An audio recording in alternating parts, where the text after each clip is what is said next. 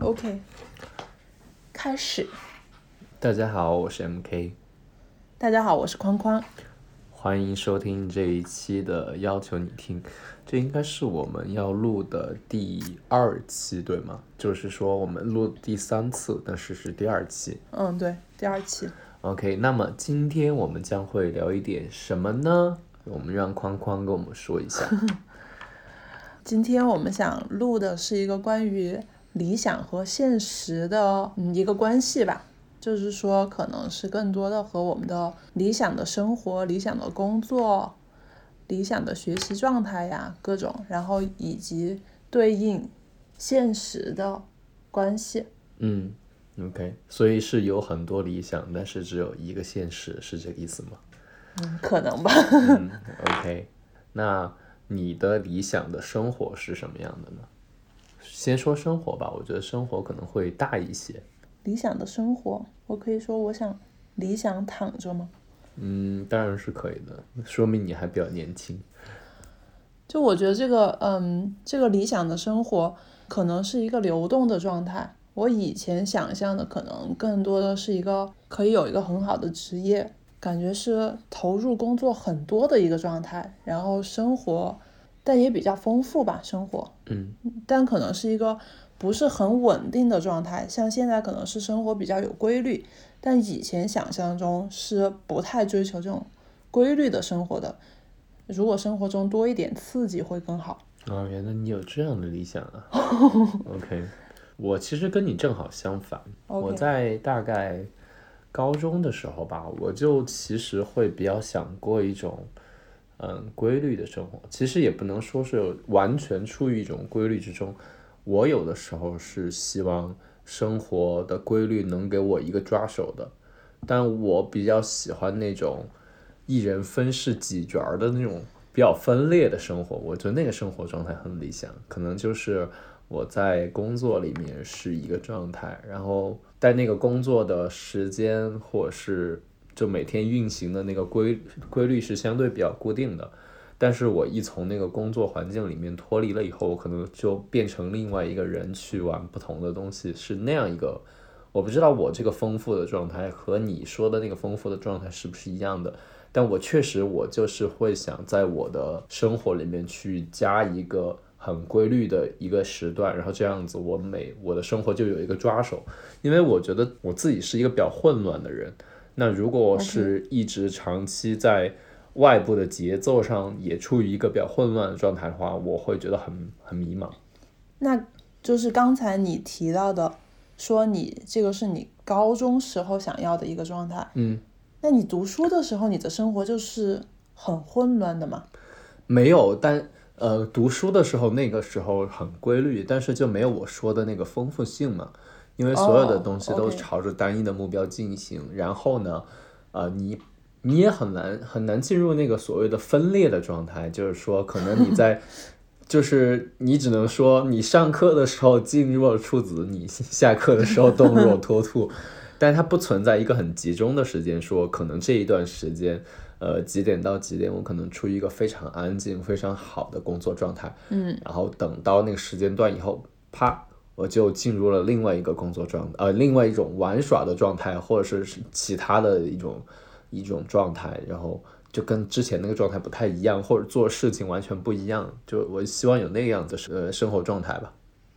但你刚才说到的，就是说你想有抓手的这种感觉，因为我觉得在读书的时候是不需要寻找抓手这样的东西，就是你每天，特别像我是住校，然后就是每天固定时间起床，固定的时间去嗯早操，固定的时间吃饭，固定的时间上课，固定的时间熄灯。你觉得你的生活处处是抓手，就是生活要有一个抓手的这个概念，我觉得是经过了现在，就是说感觉生活很混乱，然后最近前几年好像才听到有人说你要把你的生活规律起来，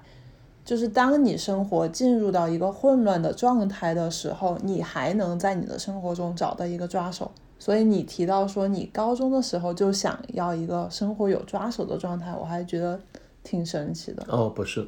所以其实我刚才只是想说的是，我高中的时候追求的是一个，呃，能够在规律之外有一个分裂的那样的东西。然后，但是我现在其实是更希望有一个规律的抓手。哦，OK。就是我想说的是那样的。那如果现在说的话，我想象的生活，就上次我们有聊到过那个话题，就比如说你会，你想象你一天的生活是什么样的？我感觉我很难，就是我从来没有去想象过。我从早上起来要干什么，然后怎么度过上午，然后怎么度过下午，然后到了晚上我又该怎么样？就可能我那个想象就是一个很单一的画面，就比如说，就是可能有一个小阳台或者有个小花园，然后看一个书，然后泡一杯咖啡，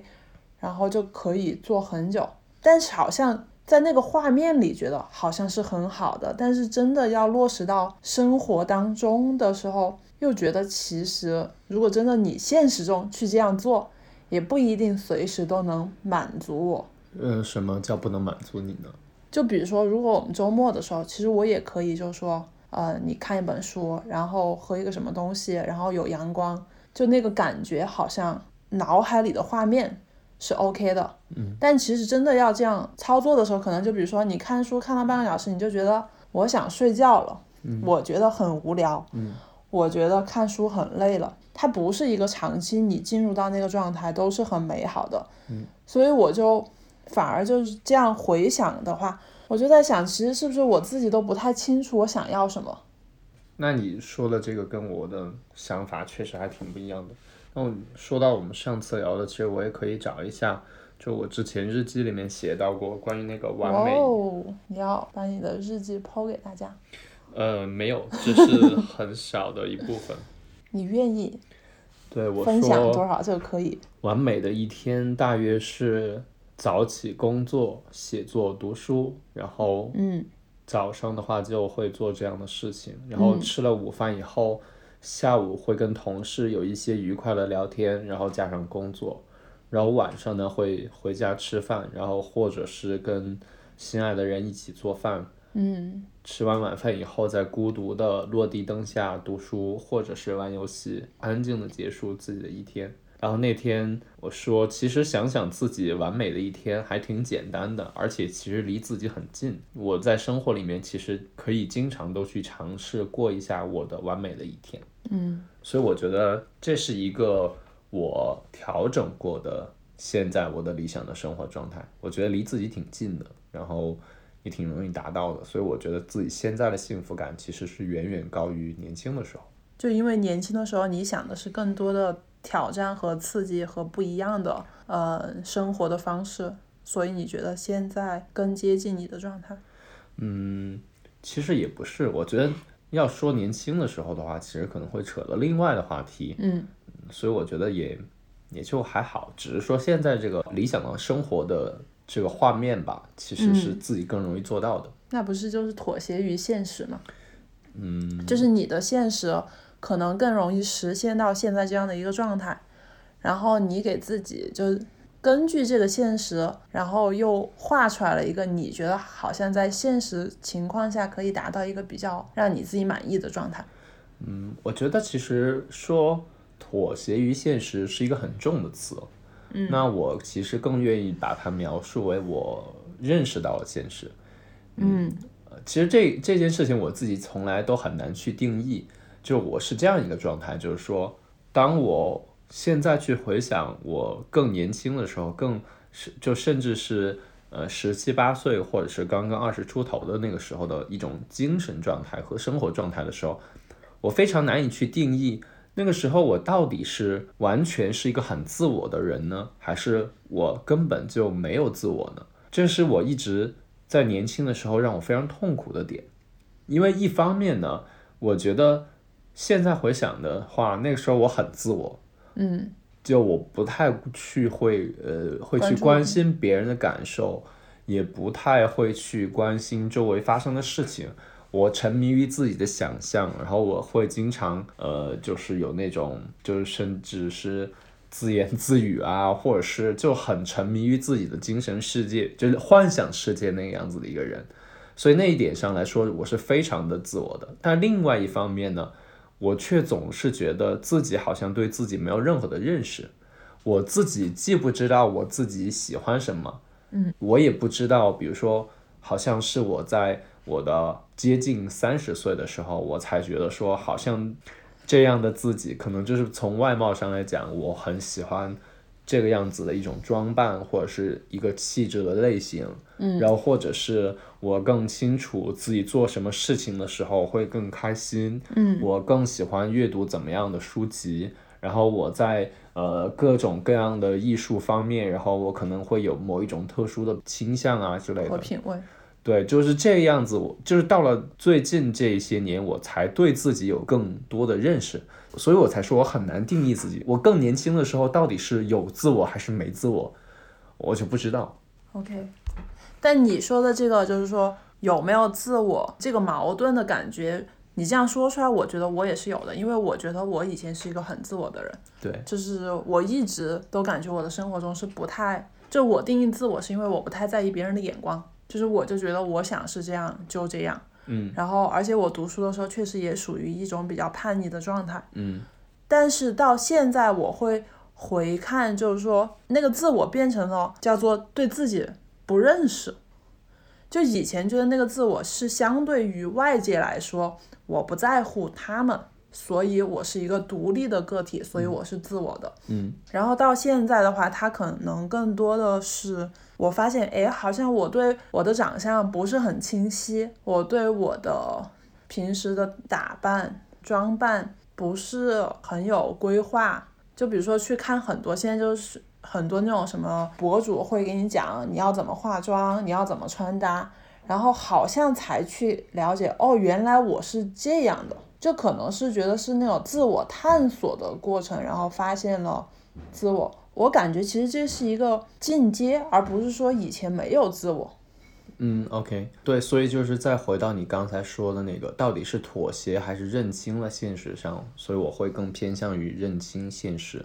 我觉得是我通过一些现实的东西。甚至就是我们称之为真实的东西，嗯，呃，去更清楚的定义和认清楚了我自己，嗯，所以我觉得它不能叫做是向现实妥协了，它只能说是通过。更多更现实的东西，让自己就对自己多了一些了解。我的理解是这样的，对，就比如说，呃，你刚才说的那个，我们刚刚讨论的，就是到底是全部沉浸在自我世界，还是说认不认得清自我这件事情，它很像一个什么样的感觉呢？就是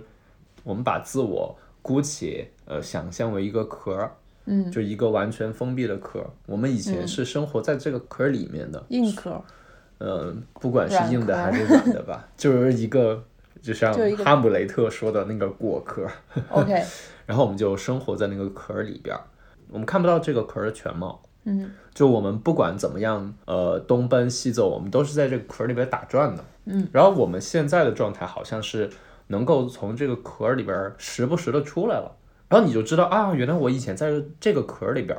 所以以前的时候就觉得说。好像你在那个壳里面，你不知道有那个壳，你却跳不出那个壳，那不就是自我吗？你完全沉浸在自我里边，但是你又不知道有自我的存在。OK，我我是这么去形容它的。嗯，是有是有这样的感觉。对。然后我们变成聊自我了。嗯，对，就 就回到现实嘛，所以我觉得那个不是向现实妥协，是通过现实更好的定义了自己，所以就幸福感也随之提升。我的理解是。那也就是，其实你理解，其实现实和理想的那个状态是一直在互动的。对，嗯，就可能它是互相影响。对，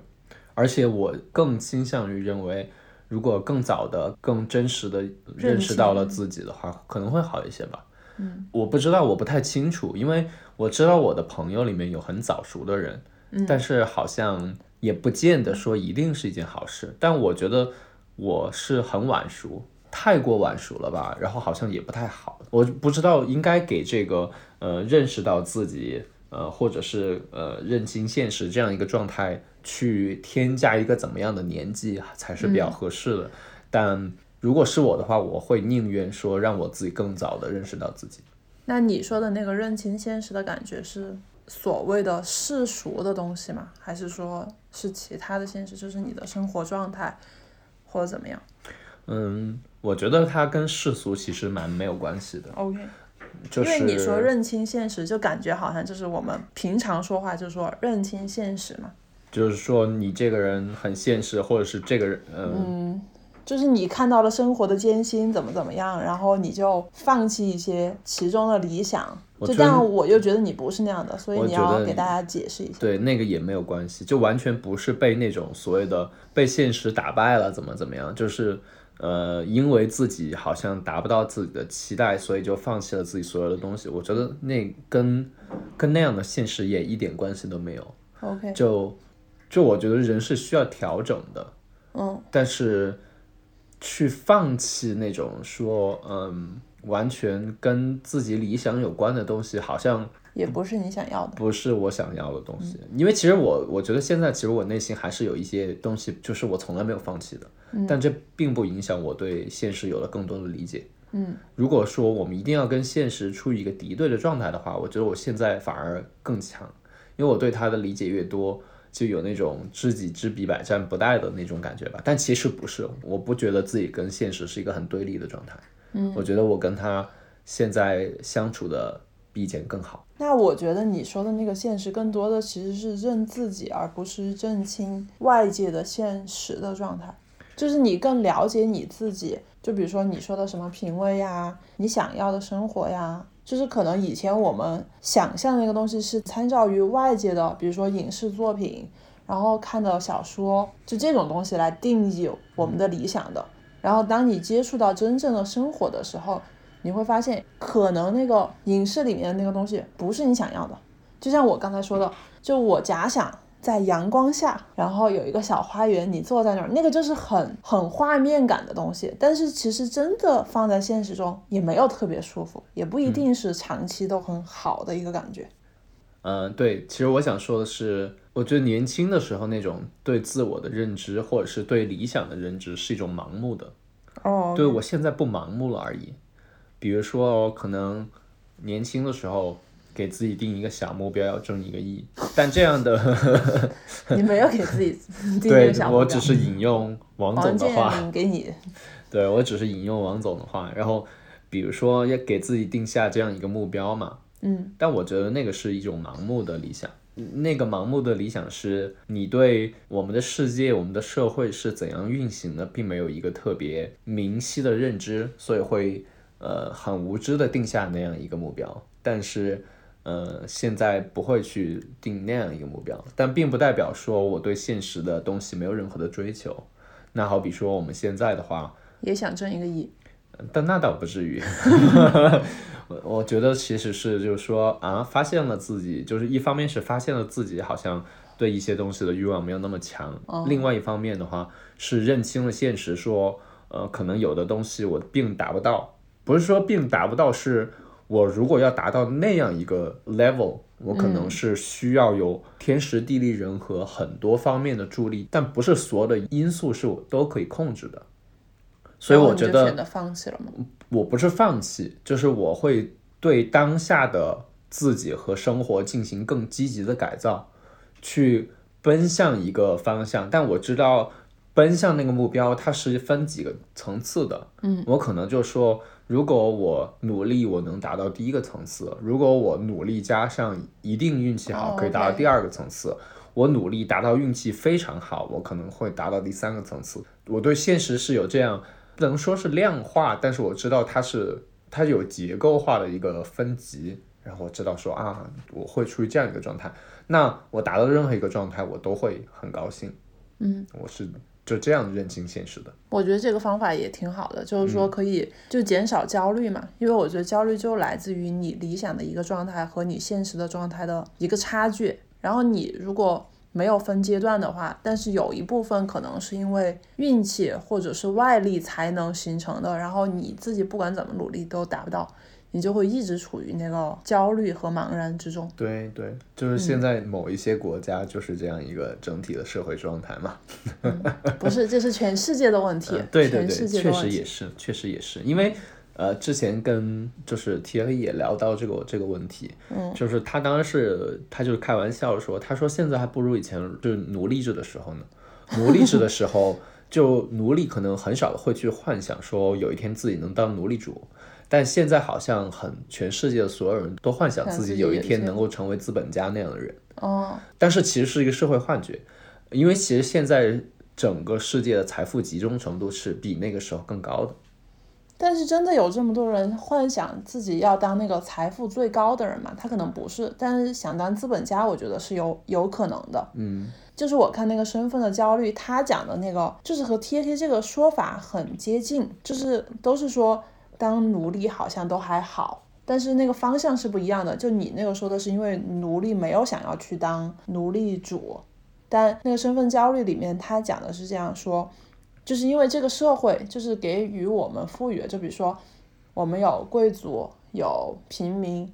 有农奴。但是，嗯，社会告诉你每一个部分都很重要，就是说这个社会是由这三个部分组成的，嗯，所以谁都不能缺了谁，所以每个人在他的那个自己的身份中可以得到一定的认可，就是自我认可，嗯，他可能就不是那么想追求，就是他觉得，哎，我好像对贵族也是有用的，因为没有我他都吃不了饭，嗯，就是那种感觉，虽然他们还是过得很苦，嗯，对对，但这样说好像也不对，就是也不能说变成了我们所谓的苍生各安其位，天下变个太平的那种，这个太对他太礼教了，是吧？就是觉得很像传统的等级社会那一套，然后甚至是像当局去对付、去去治理全世界人民的那种 那种感觉。对，就是我看到这一段的时候，我能理解他想说的。就比如说，他甚至会说，嗯、以前的艺术作品都有很多去描绘农民的生活，嗯、就比如说，可能现在就很少，就是我们可能，嗯、艺术作品都更关注的是高级的东西、精致的东西，而不是说那种粗鄙的东西。他说，就是因为高级一点的人，他们也是尊重低级的人的。所以他们会去，甚至在艺术作品里面描绘他们。但是我我是比较就是不完全和他有持一样的观点，对，这肯定是我我认为是不对的，因为呃，就像我们刚才，就是你刚才说的那个阶级的社会的人是否真正的去关心更大众的生活，我觉得是可能的。但是我们的社会运行规律从那个从古代到现在都没有变，就像我那天说的，嗯所谓的上流社会永远同情疾苦大众。OK，但对中产阶级一直都很鄙视，所以就是所有的都是那样的，就是说你只能去同情和关心那些离你的生活很远的，嗯，比你就可能社会地位卑微的很多的人，非但是洲的疾苦人民，对，但你可能永远都很难去关心那些离你的差距很近，但是对你来说可能是有威胁的附庸风雅或者是、呃暴发户那样的角色，就很都很难。我觉得对于社会都很难。嗯，那个观点我觉得是不对的。就我觉得他说的那个观点是那样的，但是我说疾苦还是存在的，你不能说就是他从心理上就认知了自己是有存在的意义的，嗯，然后他就不痛苦了，他就比现在的人更好。他可能不是焦虑，他可能痛苦的是其他的东西吧。但其实我们也不知道是不是奴隶真的都不想当奴隶主，我觉得也有奴隶想当奴隶主，对，所以就就很难。Enfant, quand on se couche, on pose sur sa bouche un petit mouchoir blanc. Les jours où l'on se blesse, on nous fait des compresses avec un mouchoir blanc.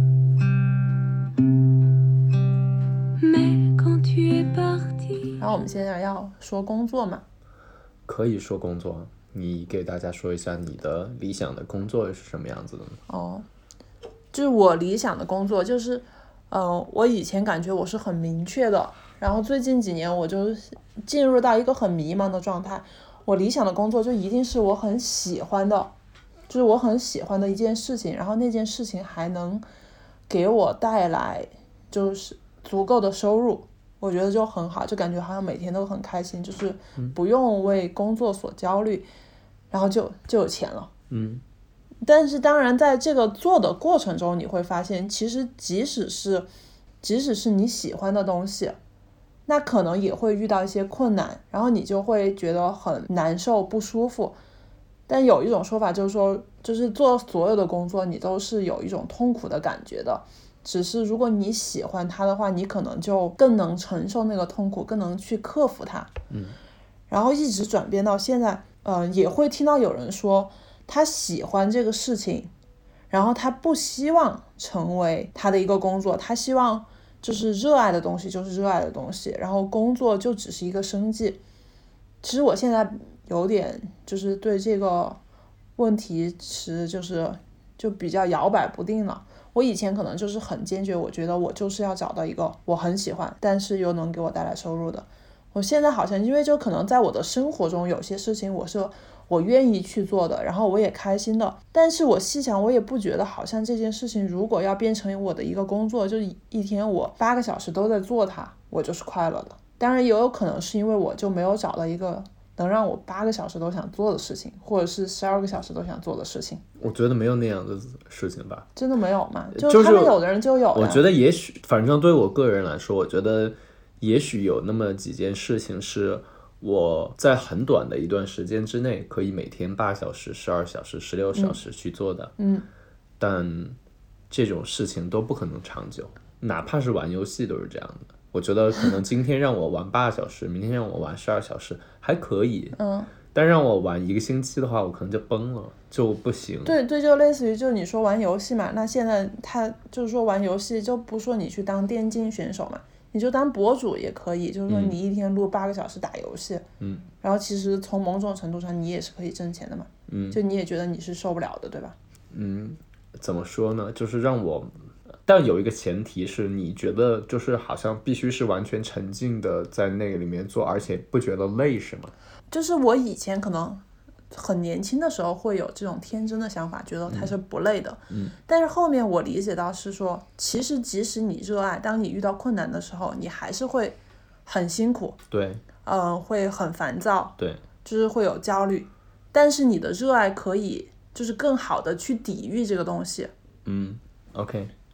那我觉得是可能的。哦，可能的。对，我觉得是可能的，因为就像我同意那个观点，说所不管热就是不管热爱与否，嗯，呃，都会你都会遇到瓶颈，会遇到困难，然后你都有情绪可能会崩溃的时候，嗯，但可能多一份热爱能够让你的对他的热情更持久一些，嗯，能够减缓一些你焦虑的心情，或者是你遇到困难时候的那种。畏惧的态度，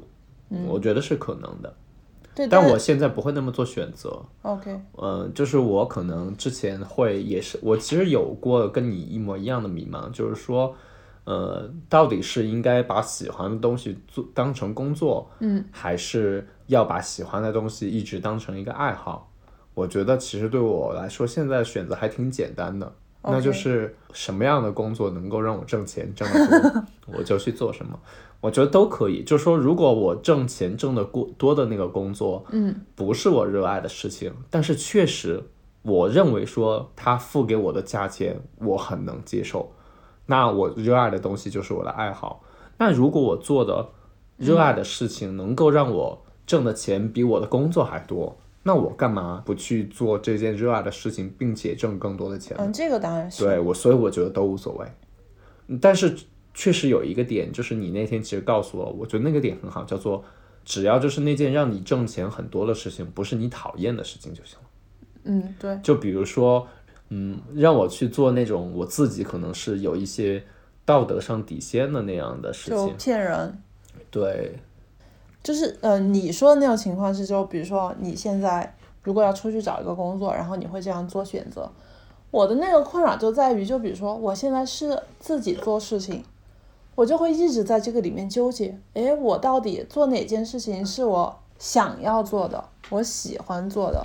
哪件事情好像是要符合这个市场规律或者是社会环境，然后你要去做的事情，所以就一直在其中摇摆不定，反而我觉得给我带来了更多的烦恼。所以我在想，我还不如给它分离开，就是这个规律就是这样的，你就不要考虑你自己喜不喜欢，你就是必须要按照别人的游戏规则玩。但是另外一种说法又变成了，你要找到你自己想表达的东西，然后你去持续的去做你想做的事情，你才能做出有特色的东西。但我的问题是，为什么要做选择呢？为什么不能两个都要呢？就感觉你没有精力或者时间是两个都在做吧，也有可能其实就是没有找到真的那么喜欢的事情，然后你一直在为你做的事情，嗯，加入一个就是你好像喜欢的理由，赋予它一个意义。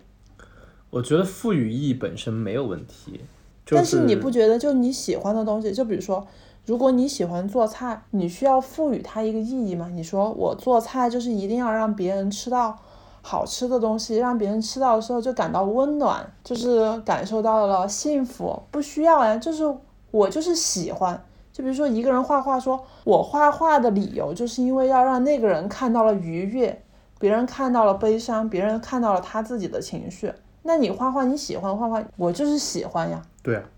那就没有意义呀，就是不需要赋予意义呀。我现在的感觉就是，如果你硬要给它赋予一个意义，就是其实你不肯定你自己做的事情，所以你又觉得没有价值，没有意义，也浪费时间，所以你才觉得，哎，我加入一个意义，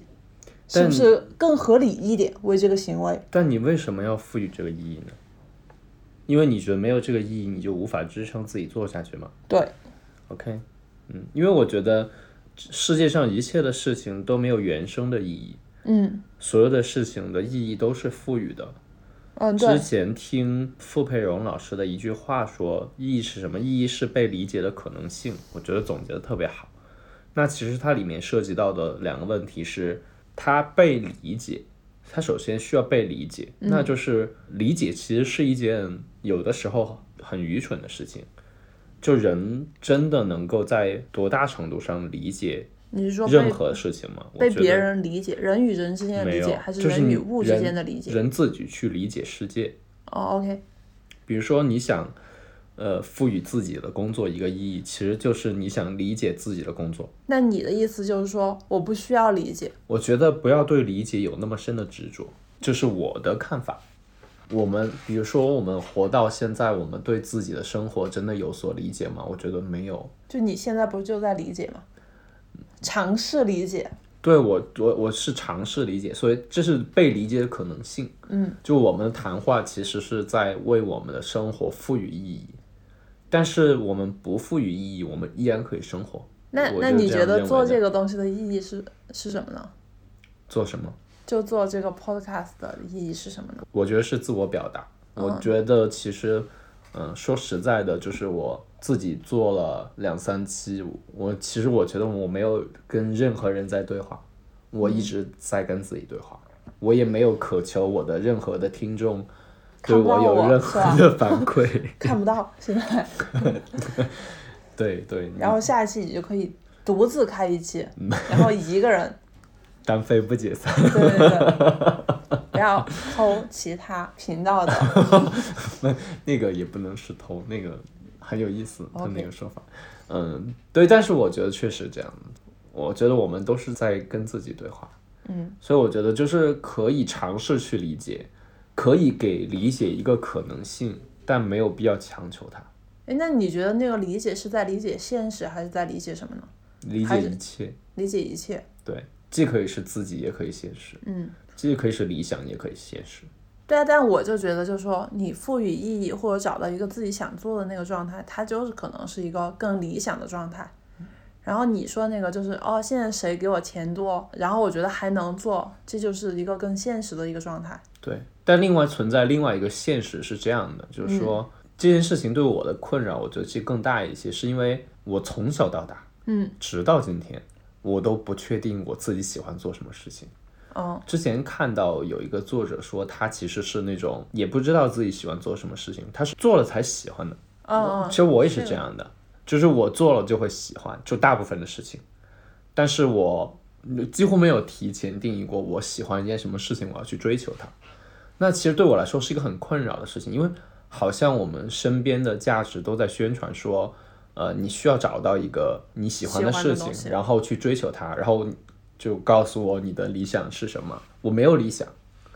我是一个很空虚、很无聊的人，我是一个非常容易迁就现实的人，可以这样理解吗？但确实，我觉得也没有问题，因为我觉得以前我对这我对这个心理状态或者是这种认知状态不太接受。但我看了宫崎骏那个，其实我又接受了，就没有彼岸嘛。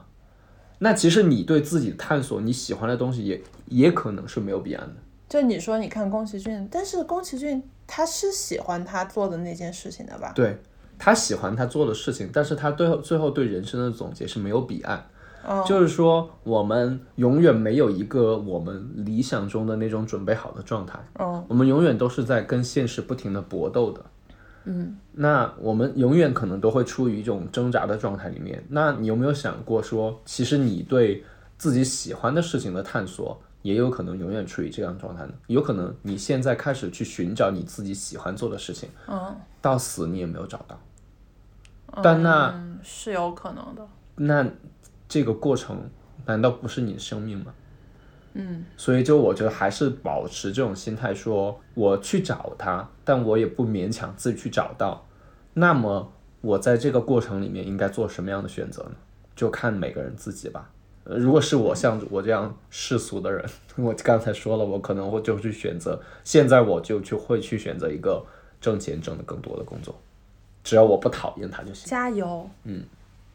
我很期待。对，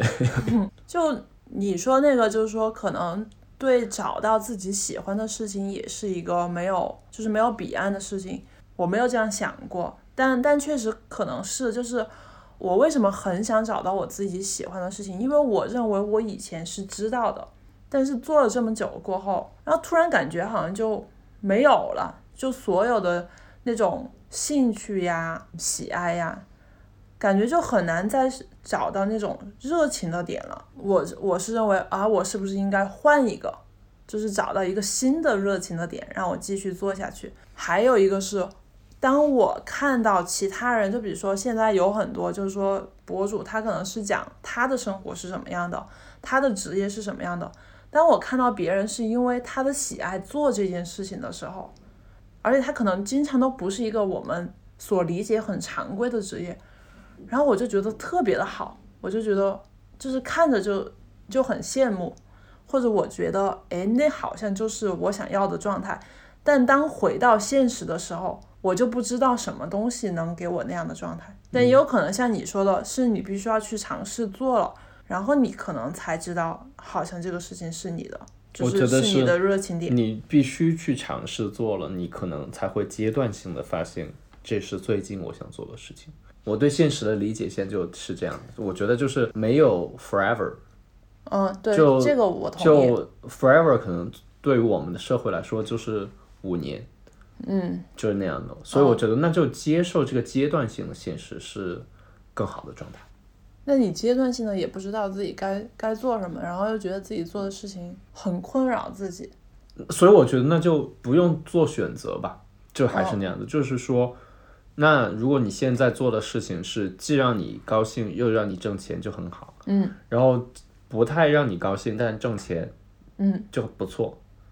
但是让你很高兴但是挣钱挣的不够也可以，嗯，但既让你不高兴又不让你挣钱，你干嘛还做它呢？对，我觉得现在这个可能就是这样的，就是既让我不是很高兴，然后我也没有觉得我挣够了我应该挣够的钱，OK，所以我就可能已经达到了真的是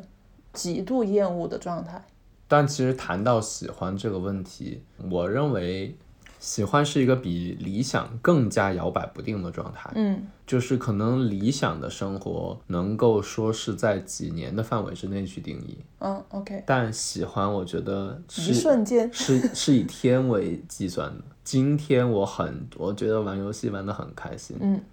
但明天我会说，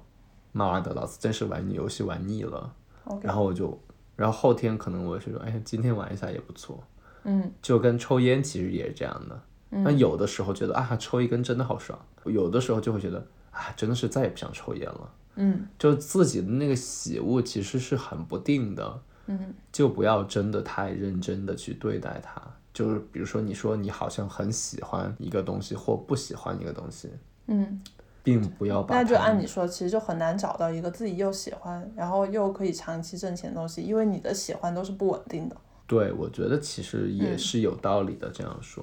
因为有可能，比如说最近五年做的东西是一个星期喜欢，一个星期不喜欢，一个星期喜欢，一个星期不喜欢，就就那样的嘛。你是说你的真实感受 对，差不多。？OK，对，是是这样的，就是当我给别人描述我的工作的时候，就可能我朋友问我在做什么，或者我咨询他们的时候，他们会觉得我的这件事情非常有趣，嗯，然后其实我觉得非常无聊，然后而且压力还很大。对，别人问我的工作的时候，我也是这样觉得的。